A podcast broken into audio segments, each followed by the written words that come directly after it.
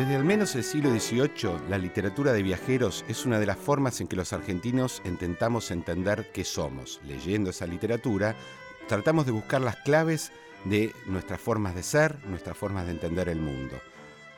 En la actualidad, ya no son viajeros, dado que todos viajamos, pero sí los corresponsales periodísticos de medios extranjeros que muchas veces suelen hacer semblanzas generales acerca de lo que los argentinos seríamos. En enero de 2016, el corresponsal de la Argentina de la BBC abandonó el país para integrarse a un nuevo destino.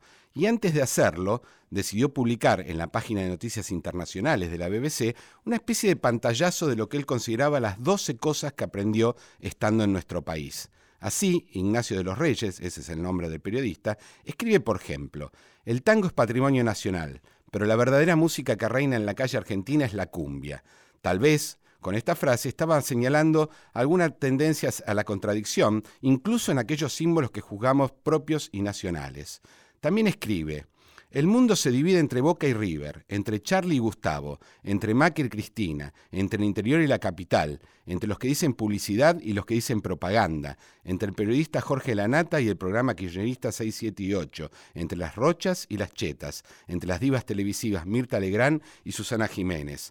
La tendencia a dividirnos en dos, a tener opiniones extremas, por cierto, sobre cualquier tema que van desde la política hasta las divas de la televisión, parece ser otro rasgo de nuestra cultura que este periodista señala en esa nota. También dice, en la Argentina, el fin del mundo siempre parece a la vuelta de la esquina, pero rara vez suele llegar tal vez señalando algo que sorprende a muchos en el exterior, que es la belicosa resignación con la que enfrentamos nuestras crisis recurrentes, que parecen que se llevan a la Argentina puesta y al otro día, sin embargo, seguimos viviendo, no digo como si nada, pero al menos desde una visión abuelo de pájaro, como si nada. Dice además, la vida es vertiginosa y el ritmo político de Argentina más. Lo que hoy es seguro puede cambiar radicalmente al día siguiente. Y es esa una lección que aprendió al golpes este periodista, que se equivocó muchas veces y al que le costó entender que muchas cosas no son lo que parecen y muchas otras necesitan buena dosis de perspectiva y contexto. El político que parece un líder indiscutible en enero puede no ser nadie en diciembre, y viceversa cierta tendencia a los cambios bruscos, rápidos, a esa manera acelerada de vivir la política que tenemos los argentinos, aun cuando tal vez si se hubiera quedado más años y no solo tres años, hubiera podido decir otras cosas, como aquella que alguna vez escribió otro periodista que dice, si te vas de la Argentina por una semana, cuando volvés todo cambió, pero si te vas 20 años, cuando volvés todo es más o menos igual. La aceleración no necesariamente es contradictoria con cierto rasgo conservador, al menos para esta mirada. Estos son intentos de dar cuenta de una cultura, en este caso de una cultura política, que sería la cultura y la cultura política de los argentinos. ¿Existe eso? ¿Hay una cultura política de los argentinos? Eso es el tema sobre el que vamos a hablar hoy.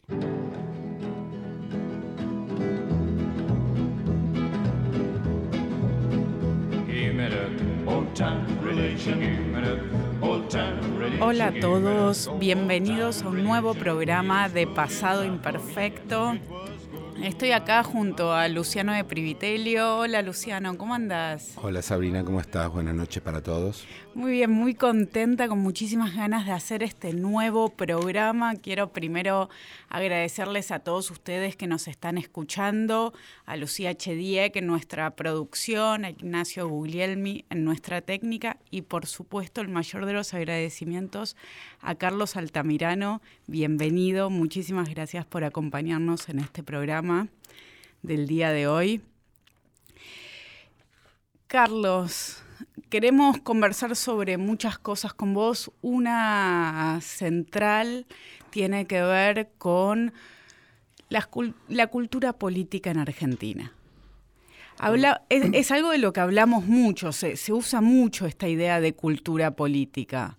¿Qué es lo que estamos queriendo significar cuando lo decimos? Bueno, antes de contestar, tratar de contestar algo, porque la pregunta no es, eh, la respuesta no es sencilla.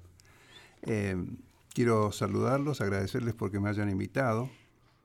Es un placer para nosotros tenerte acá. Y bueno, haciendo un ensayo de respuesta, porque la incorporación al campo historiográfico de la noción de cultura política es relativamente reciente, no solo en la Argentina, ¿no? en general. Es en realidad un efecto de, que tiene en el campo de los historiadores una temática que surge en el campo de la ciencia política.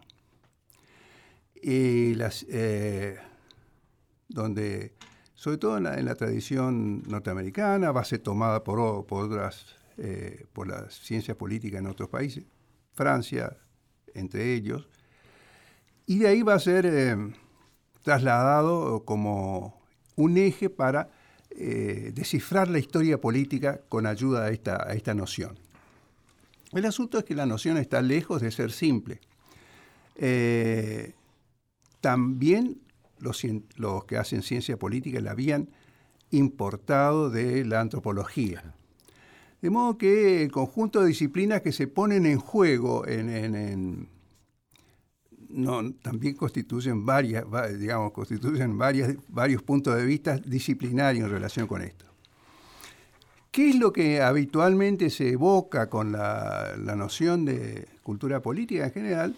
Un conjunto que se supone más o menos este, coherente de comportamientos, creencias, símbolos, ¿no?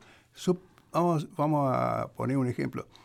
Eh, tocar el bombo, ¿eh? llevar, tocar el bombo en una, en, una marcha, en una manifestación, y que eso sea parte, no un hecho ocasional, circunstancial, ocurrió ayer, ocurrió, no, sino algo eh, ligado a una forma permanente de expresarse en el espacio público.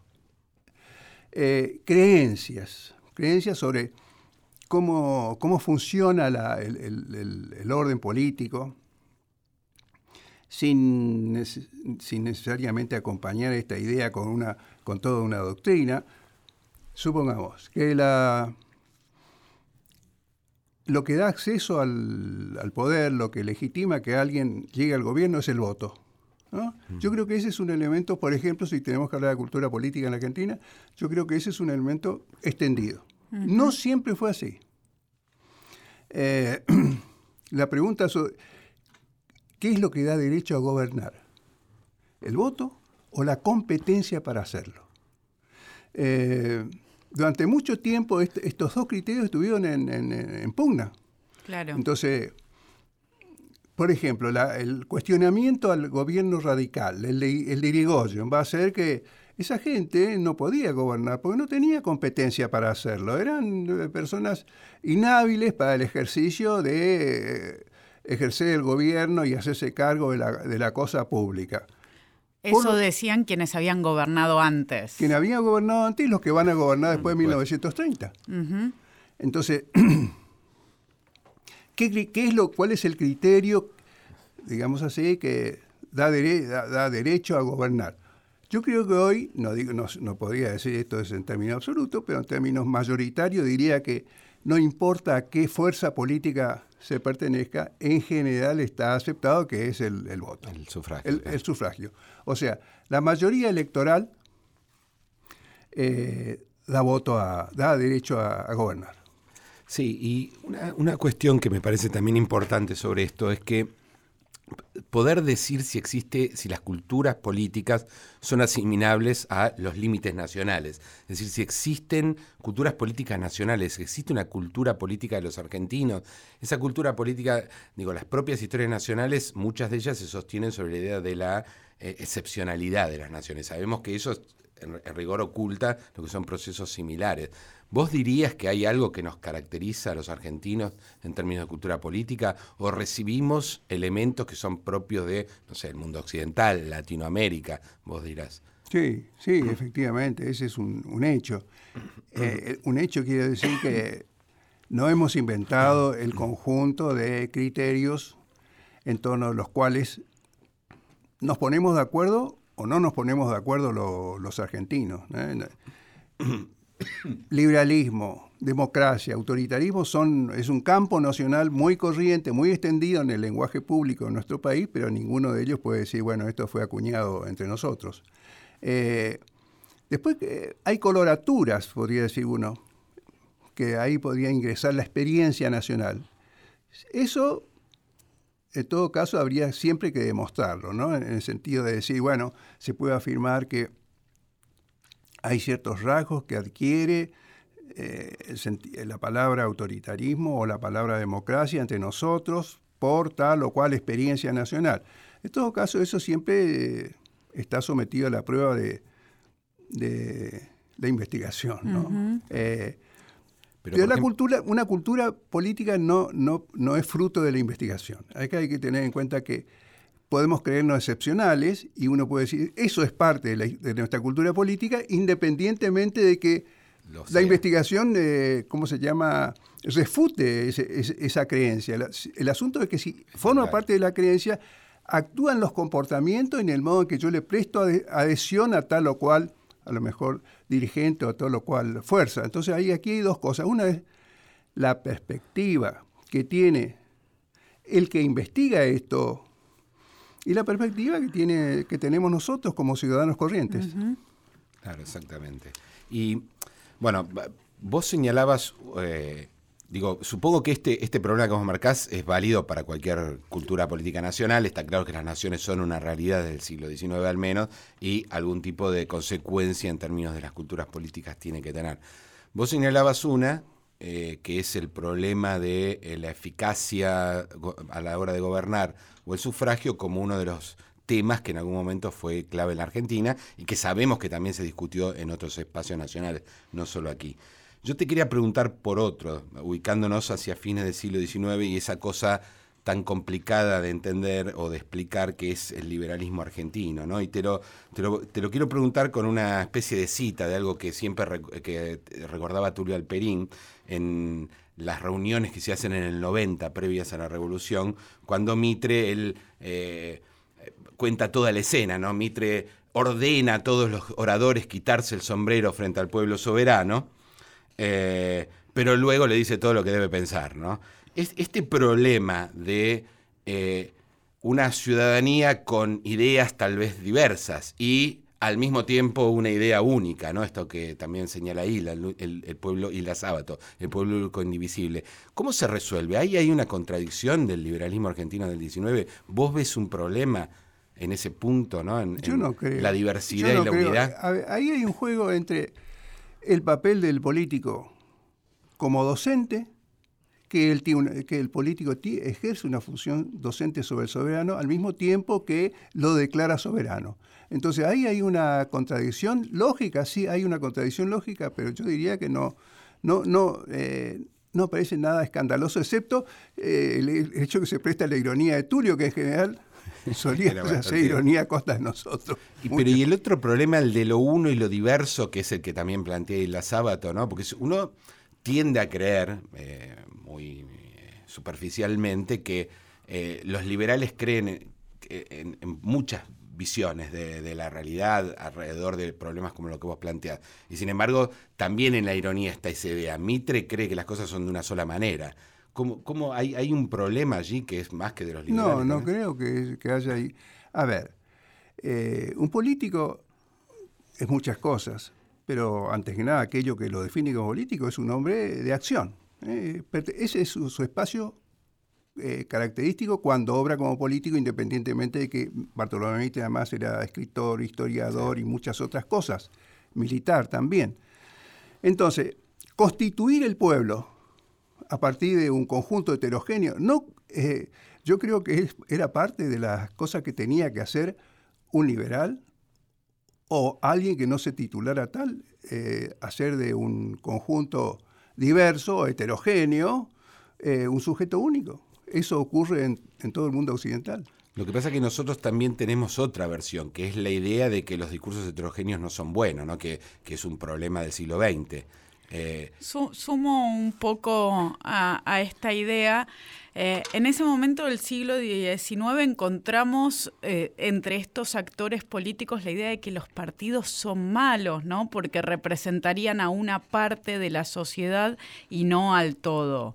Entonces, me, parece que lo que trae Luciano tal vez nos sirve para preguntarnos acerca de la idea de unanimidad, que muchas veces se sitúa en el radicalismo o en el peronismo como eh, fuerzas que, que tienden a querer representar al todo, pero ¿qué pasaba con el liberalismo?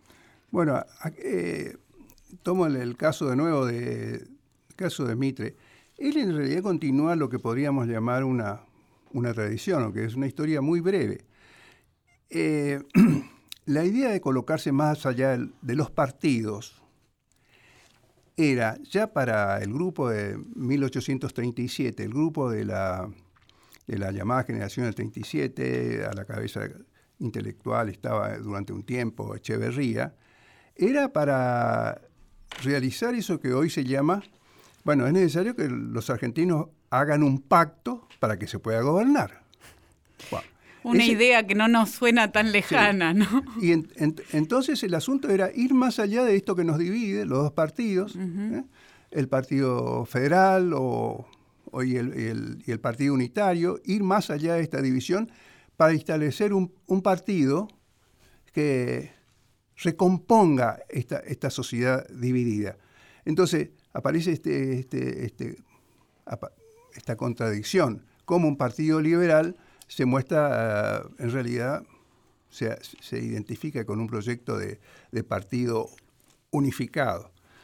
Eh, pero tiene que ver con una, una idea de cómo, de cómo zanjar la cuestión de la división de los años que viene los años 30, 40 del siglo pasado. Claro. O sea, vos lo atribuís esencialmente a un rasgo propio de la lectura que la generación... A, un modo de entender eh, la, salida eh, de, aquello que eh, dividía a los argentinos. Bueno, salí de la guerra civil. El asunto es cómo salí de la guerra. Este es un gran problema, una gran pregunta de, de los que quieren constituir el país. Y, la unión es la respuesta. La unión quiere decir, bueno, tenemos que tener un terreno común. Claro. Eh, ahora, e, este problema, que es el problema de cómo constituir finalmente una nación, se expresa alrededor del problema de los partidos de la política, pero también alrededor de la construcción de la idea misma de nación, que es un tema que con los textos de, eh, de Bertoni, pero también con los que vos escribías hace mucho tiempo con Beatriz Sarlo, sabemos que desde finales del 19 y comienzos del siglo XX es un tema notoriamente álgido. ¿Cómo juega ese problema? Porque también ahí hay un problema de diversidades y unidades, ¿no? Ahí está la inmigración, la exhibición constante de lo diverso frente a un intento, bueno, según dice Liliana Bertoni, hay dos respuestas posibles, ¿no? Aceptar esa diversidad o eh, señalar una unidad. Eh, la impresión que da es que la, versión que gana es la, es la segunda. ¿Por qué es eso? Eh, bueno, qué, pregunta. No es por qué, esa es una... Yo creo que para muchos de los que eh, tienen un papel central en la organización de la vida política entre el 19 y el 20, tienen muy cerca la guerra civil. Y hay mucho miedo al retorno, ¿ah? al retorno del pasado. la idea de que el caudillo quedó atrás es una idea a medias creída y a medias... Es un deseo. Un deseo. Y nunca enteramente eh, está establecida la convicción de que efectivamente quedó atrás. Por eso cuando aparece Irigoyen, aparece alguien del siglo XIX y aparece de nuevo el caudillo. Y entonces todo esto que hemos hecho en estos años, o sea, de 1870 en adelante o aún de antes, eh, se está haciendo trizas. Eh. de modo que la idea de que el pasado quedó atrás está a medias entre que está creído y se está mm. sostenido para que eso sea realmente verdadero, ¿no? Y es el retorno del caudillo, el retorno de las guerras, el retorno de las divisiones, etc.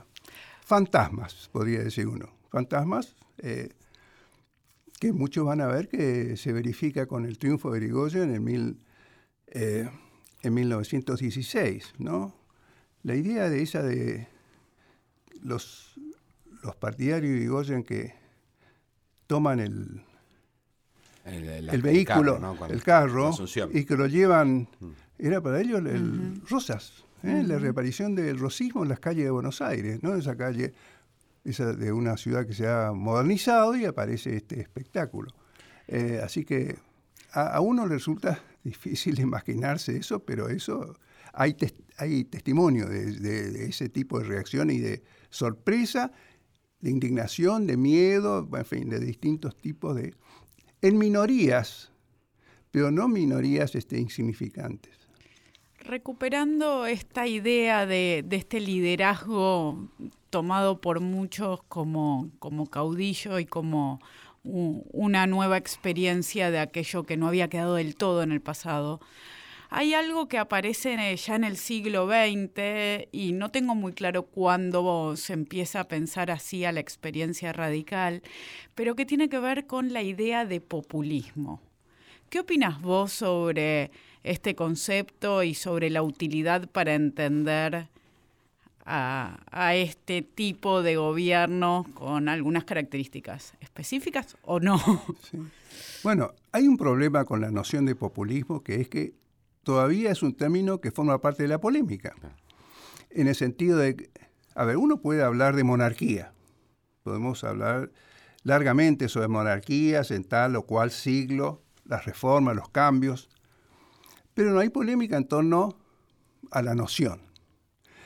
Eh, pero la noción de populismo implica, en muchos casos, una acusación. Vivimos en una época en donde todavía... Donde todavía se piensa que el, populismo no es como el radicalismo, ni siquiera como el peronismo. Contiene una polémica en, el uso con el, que ha cobrado, no, solo en, no solo en la Argentina. ¿eh? Mm. Por lo tanto, no está neutralizado, por así decir, como suele ocurrir con muchos términos con los que sobre los que podemos discutir, con los que podemos discutir, pero que los consideramos parte del vocabulario del que no podemos prescindir.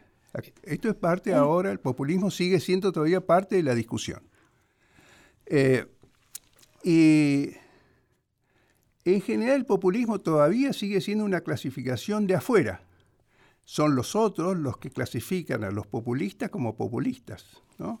Es decir, los populistas no se llaman populistas, excepto aquellos que han seguido, pero que pertenecen más a las filas más intelectuales, han seguido el discurso de Ernesto Laclau, que le ha dado un significado positivo al, término populismo, pasa a ser un régimen o un tipo de movimiento con tales o cuales eh, características.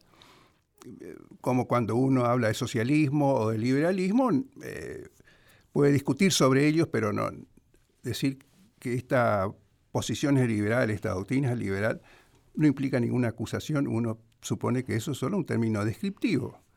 Eh, excepto entonces los que han seguido la tentativa de, la CLO, no solo de la CLO ahora, porque ha, ha generado una escuela, una corriente, pero todavía de carácter intelectual. No sé qué eco tiene eso en un...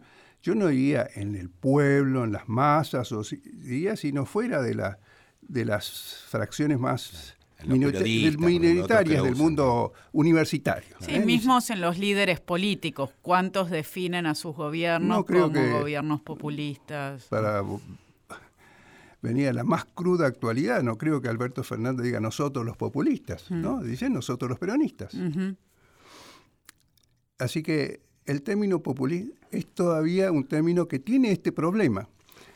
La única tentativa, hasta donde yo conozco, de darle un uso, eh, eh, ¿cómo llamarlo? Sí, un uso científico o con pretensiones de objetividad fue el, de Gino Germali, regímenes nacional populares, que yo creo que es más adecuado que la, de, que la de populismo, con la que él describe el modo en que ciertos países ingresan en la modernización. Entonces ya no tiene esta connotación obligadamente negativa. Es la incorporación de las masas a través de un proceso... Masas y también del proceso de modernización de la, del conjunto de las actividades de la vida social, también la, la económica.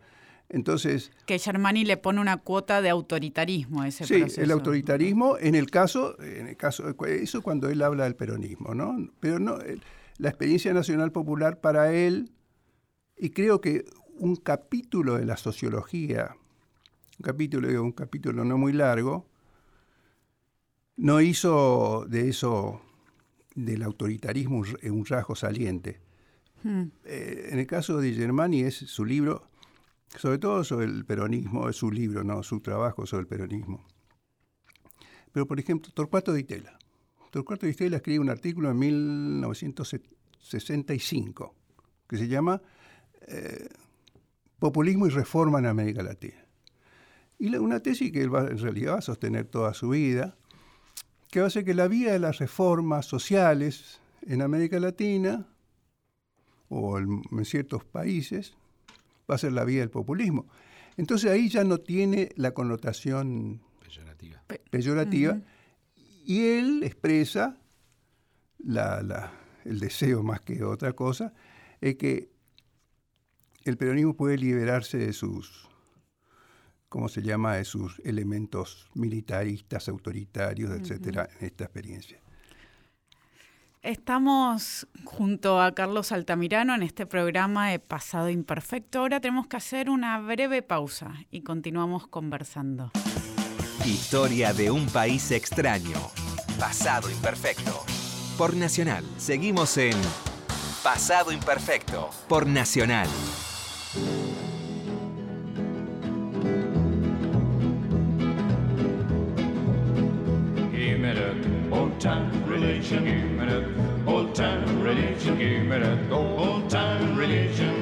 Seguimos con el programa de hoy de Pasado Imperfecto y hoy nos damos el lujo de tener a Carlos Altamirano con el que estamos tratando de dilucidar al menos algunos de los rasgos de eso que se puede llamar la cultura política de los argentinos.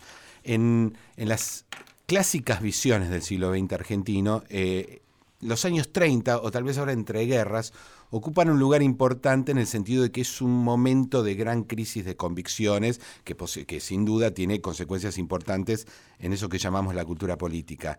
Vos mencionabas, por ejemplo, la asociación entre Irigoyen y, Rosas, ¿no? esa, esa memoria de algo eh, relativamente reciente que es visto como un eh, con temor, ¿no?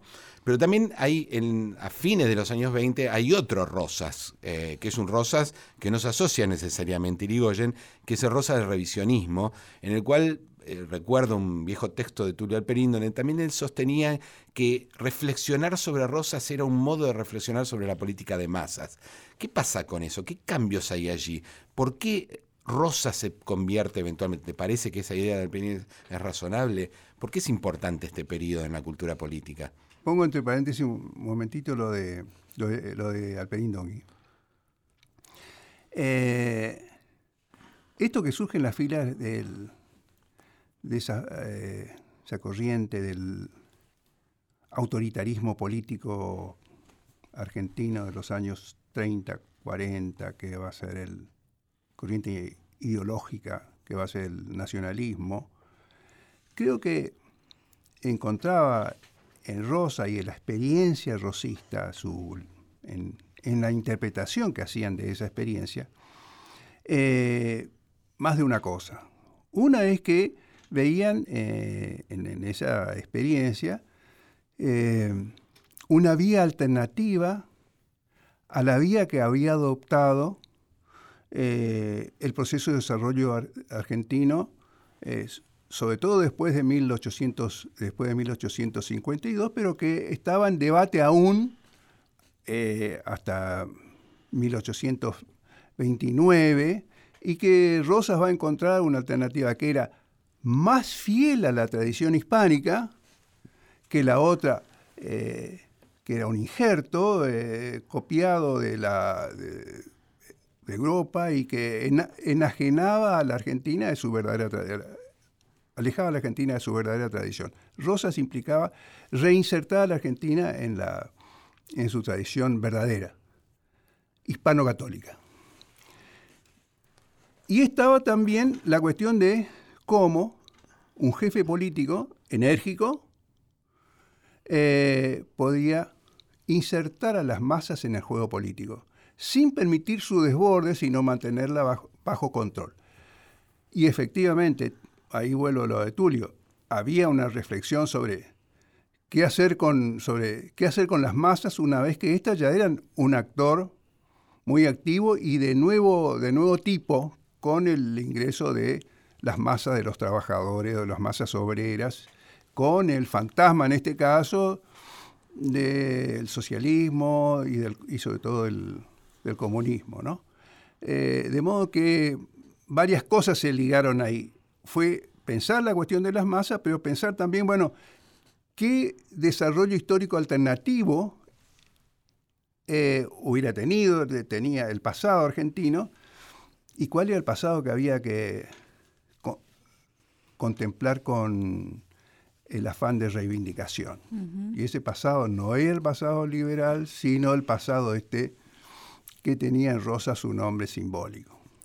Bien, pero eso además tiene, y sobre todo hacia el final de la década del 30 se, se, observa bastante, una crítica muy fuerte hacia el diseño institucional mismo, que justamente asociado a una constitución que es el resultado de esa historia que se niega. Eh, eh, yo recuerdo, Pierro Zambalón tiene un libro sobre la Francia de los años 20 y 30 del siglo XIX que se llama El momento Guizot. Mm.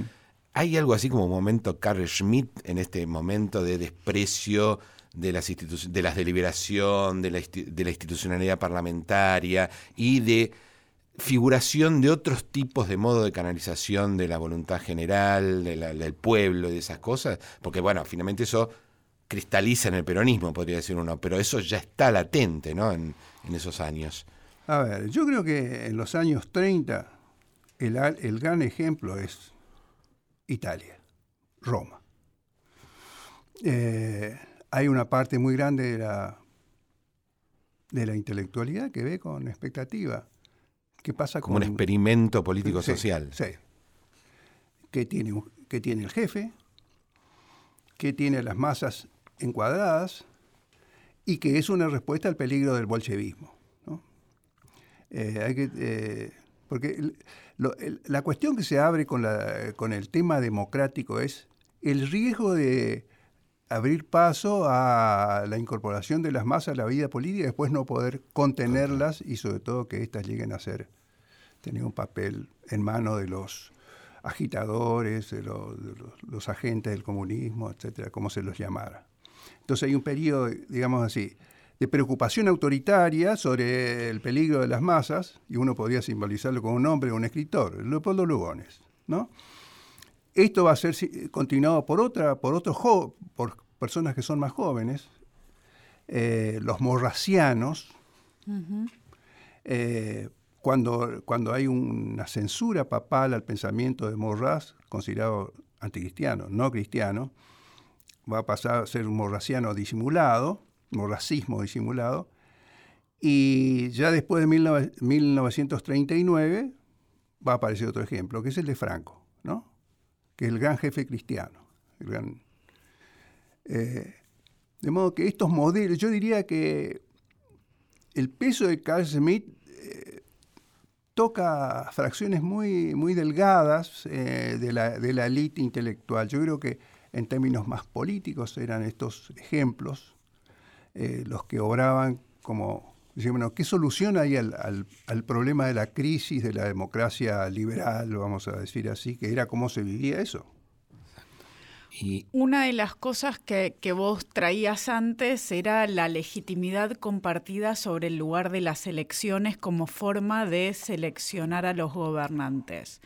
Y eso es algo que se va eh, a ir viendo también en el peronismo. El peronismo va a ganar las elecciones con mucha amplitud y facilidad, pero sin embargo también va a recurrir a otros elementos. Estoy pensando, por ejemplo, en las movilizaciones, en llenar las plazas y en otras formas de mostrar apoyo a, los gobiernos. Ahí hay un cambio. Bueno, evidentemente, el, pero si yo tengo que describir el régimen peronista, tengo que decir, el régimen peronista incluye la movilización callejera y, eso ritualizado, porque el primero de mayo y el 17 de octubre, todos los años se hacían estas eh, movilizaciones organizadas eh, para, para, celebrar el, el, encuentro con el, ¿cómo se llama?, la alianza con el, con el jefe, una ratificación de su eh, de su liderazgo y de la adhesión de las masas, a, etcétera, ¿no? De modo que la movilización es parte. Eh, uno podría decir que Mussolini, muchos otros que van a seguir lo que llamar la, la respuesta de derecha o de ultraderecha a la crisis de los años, de la, de la primera posguerra. Van a tomar muchos elementos que proceden de la izquierda, eh, que proceden de la tradición socialista. Las marchas, las manifestaciones, tomar la calle. Que eso pertenece a la, tradición de la cultura de izquierda. ¿no?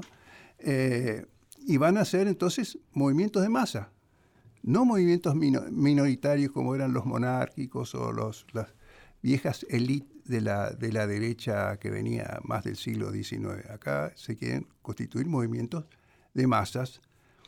Eh, y hay muchos, muchos, bueno, muchos, eh, hay libros y o intelectuales que intentan una, una ligazón entre lucha de clases y lucha, y lucha nacional. Eh, hay un libro que se llama Más allá del, nacionalismo de Thierry Molnier, un ensayista francés, eh, nacionalista, y que, bueno, encontrar que al fascismo le falta, le falta una doctrina, le falta mm. una teoría, que es demasiado espontáneo, demasiado Sí. Y en el caso del peronismo, ¿hay una idea clasista? ¿Vos ves ahí? Idea clasista, idea de que hay. A ver, el peronismo nace, entre otras cosas, y el discurso de Perón de los primeros tiempos, ya cuando se hace cargo de la, Secretaría, Secretaría de, de Trabajo, la de que se ha vivido prácticamente hasta entonces con masas postergadas, ¿eh? masas que no conocían la justicia social, que estuvieron excluidos de la ciudadanía política. Entonces, él, entre otras cosas, no era el, único tema, pero entre otras cosas va a de incluir a estas masas, primero porque había que evitar que el hecho de la exclusión los llevara al campo de la revolución, había que encontrar una respuesta a esa cuestión, y esa respuesta era, de nuevo, recomponer el cuerpo, el cuerpo nacional y comparando estas masas que han estado postergadas a largo tiempo víctimas de la injusticia social, que sus derechos no eran reconocidos, etc. En este sentido, los trabajadores que él representaba entendió como comunidad nacional más que como, parte de la comunidad nacional. Más que como una clase social. No, así es. No, no, eh, que debían era contrario a la idea de la lucha de clases, pensaba que había que evitar ese camino, el camino de que el conflicto por la postergación llevara a la agudización de la lucha de clases, al desarrollo de la lucha de clases, había que reinsertarlas en el marco de una comunidad, la comunidad nacional. Eh, en ese sentido hay una idea tuya que me resultó siempre muy atractiva, que es cuando vos planteás que en el peronismo entran en disputa dos ideas de democracia frente a sectores divididos que uno le dice al otro antidemocrático, autoritario, oligarca o lo que sea, vos lo reconvertís esto diciendo, en todo caso, hay dos ideas diferentes sobre lo que es la democracia, qué características tiene. Bueno, eh, volvemos a lo que decía al principio, ¿no? Yo creo que hay un sector que creo que es amplio, dominante, en el, dentro de las filas, filas dentro de ese mundo, ese universo que llamamos peronismo, que ponemos bajo este rótulo, porque a veces aparece fracturado, disperso y a ratos eh, se une, como, vemos en estos, en estos días. Uno que es dominante, que es que lo que da derecho a gobernar es el voto. No, no era claro esto antes. Y sobre todo, derecho al voto y la existencia de partidos.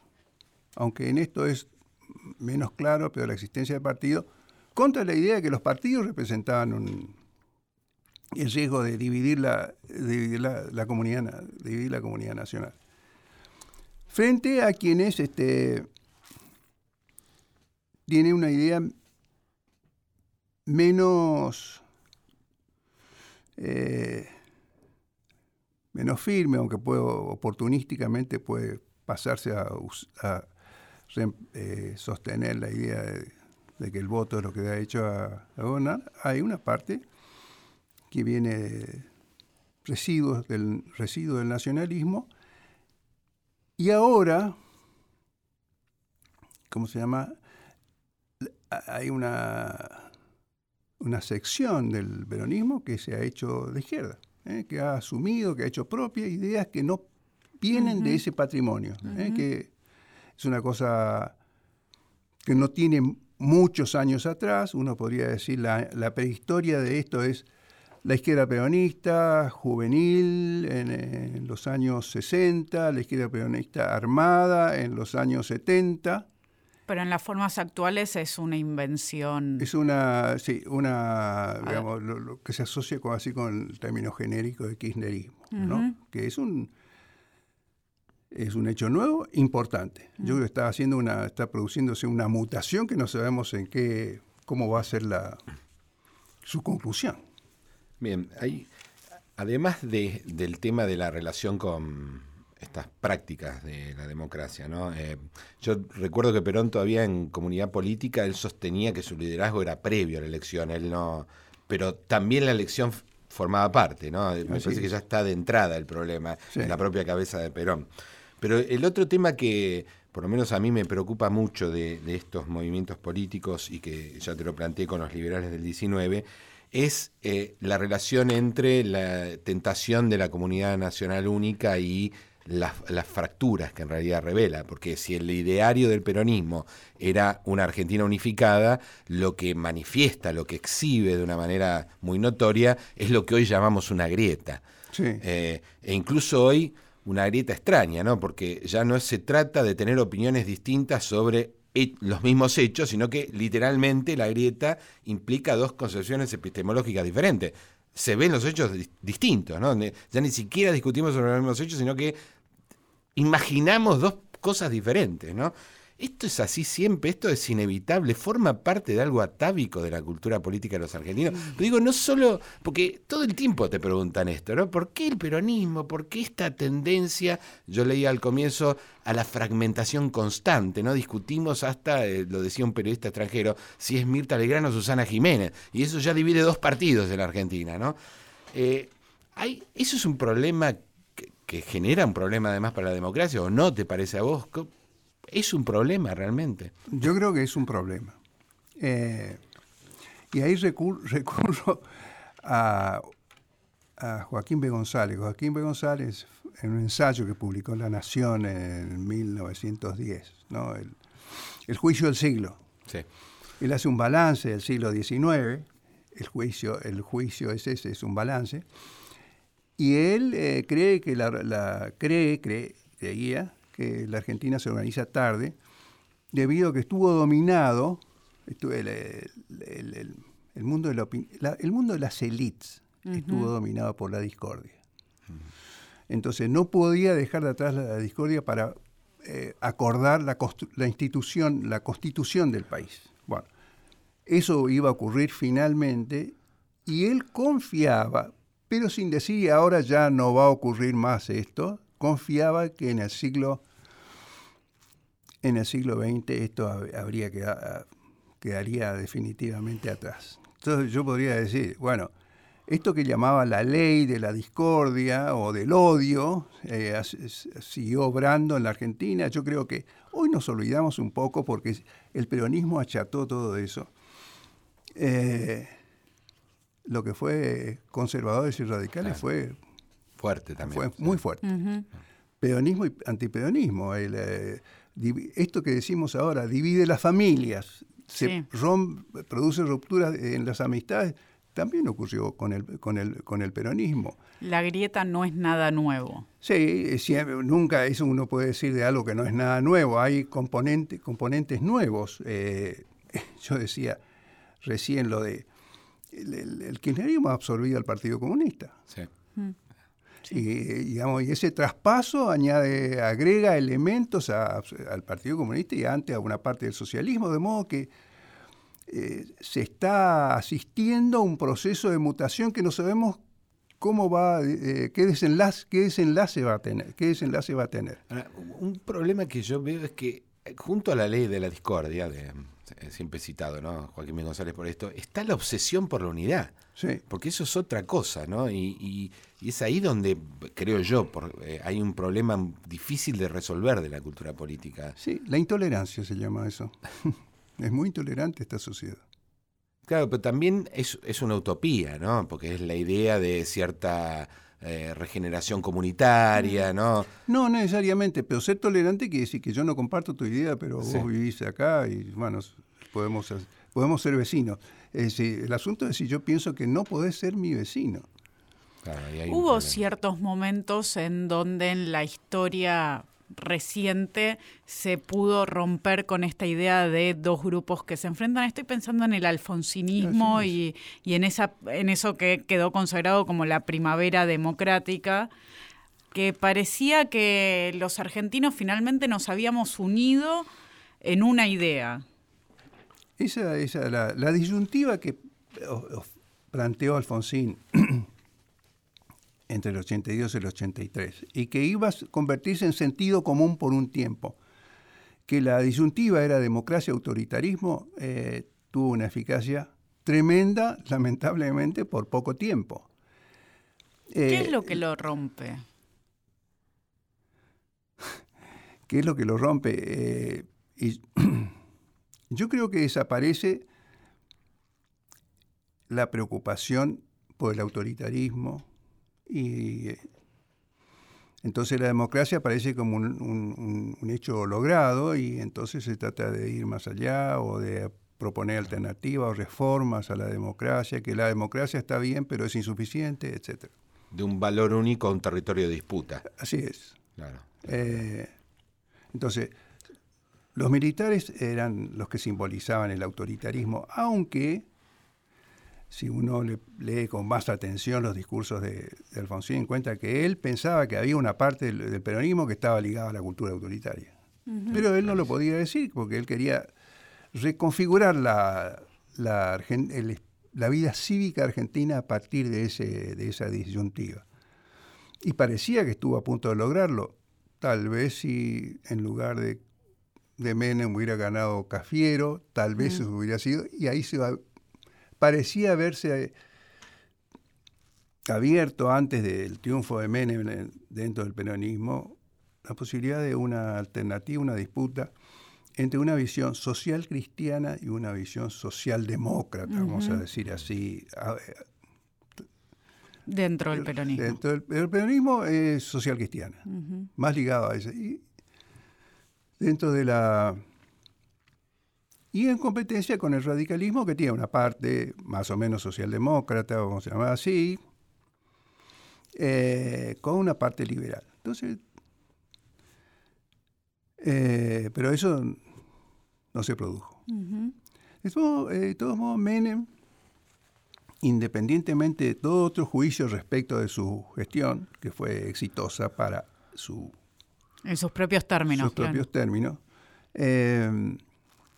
nos rompe con la con la esta disyuntiva que todavía sigue obrando y de hecho la represión la represión que, que el gobierno de Menem hace la última la última tentativa de levantamiento militar fue durísima. Brutal sí. Muy muy dura. Seguía eso aunque él le da una solución diferente.